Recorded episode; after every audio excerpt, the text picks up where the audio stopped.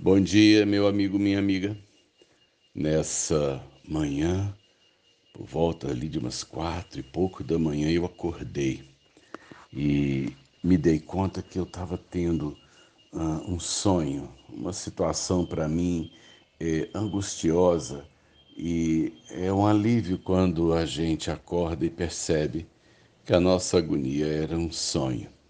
Terrível é quando a gente acorda e descobre que a agonia é real, né? Que aquilo que eu estou sentindo, na verdade, não tem como eu apenas afugentar dos sonhos. A realidade de muita gente é uma agonia verdadeira. Mas deixa eu partilhar meu sonho. É, eu estava num. parecia um hotel, um lugar assim, muito luxuoso, muito requintado, muito bonito. E eu andava por uma parte que parecia um pequeno bosque no meio de um jardim.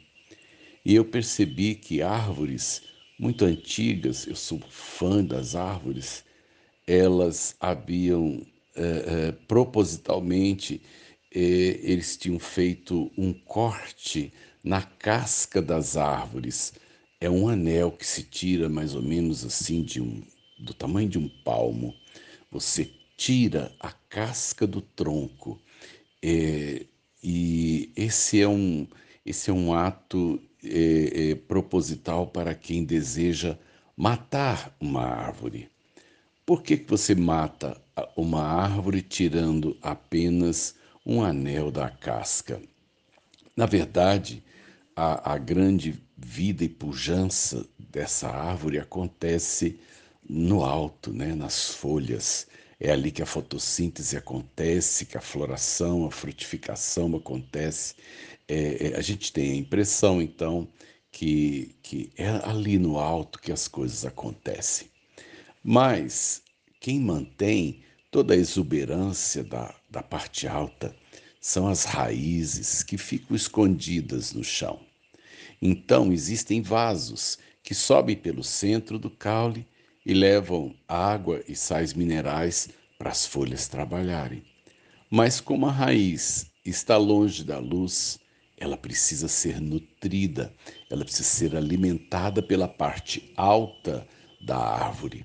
Então, a seiva chamada elaborada é, é, pelas folhas desce por vasos que ficam na casca. E esses vasos é que alimentam as raízes. Então, os vasos do centro do caule uh, é, é a via em que as raízes alimentam as folhas, e os vasos presentes na casca são os vasos que nutrem as raízes. Quando alguém, para mim, por crime, por maldade, deseja matar uma árvore, ele então faz esse anel, ele tira esse anel de casca, porque assim ele interrompe o contato da parte alta com as raízes. A árvore vai morrer aos poucos, porque, primeiro, é, vai faltar o suprimento da raiz. E depois, quando a raiz morre, vai, vai faltar o suprimento para a parte alta. É, essa é esse crime que eu chamo de crime é uma maneira de você matar às vezes uma árvore que tem aí 40, 50, 60 anos, porque você compromete a raiz. Interessante se você chegar com uma motosserra e tirar toda a parte alta, mas a planta mantiver a raiz, ela rebrota. É, é a raiz é que, na verdade, mesmo ali escondida, ela é que sustenta e ela é que viabiliza a, a, o, né, o, caminhar, o, o brotar é, do vegetal. Portanto, se você quiser matar uma planta, você mate as suas raízes, porque, consequentemente, tudo que depende da raiz morre no alto. E eu creio, portanto, que eu e você não somos diferentes das árvores.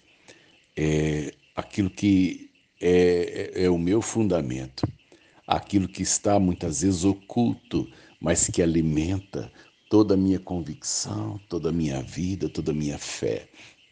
É isso que me mantém de pé quando a vida né, se abala, quando o chão treme. Eu preciso saber onde estão as minhas raízes. Eu preciso saber onde se nutre e se reforça a minha alma nos momentos muitas vezes complicados ou cotidianos. É na profundidade de Deus que a gente precisa estar firmado.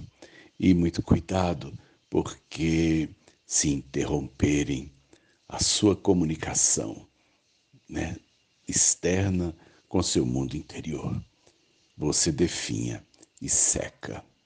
Cuidado, porque as pessoas querem inviabilizar sua relação com Deus. Não permita que nada interrompa sua comunhão e suas orações. Sérgio Oliveira Campos, pastor da Igreja Metodista Goiânia Leste, graça e paz.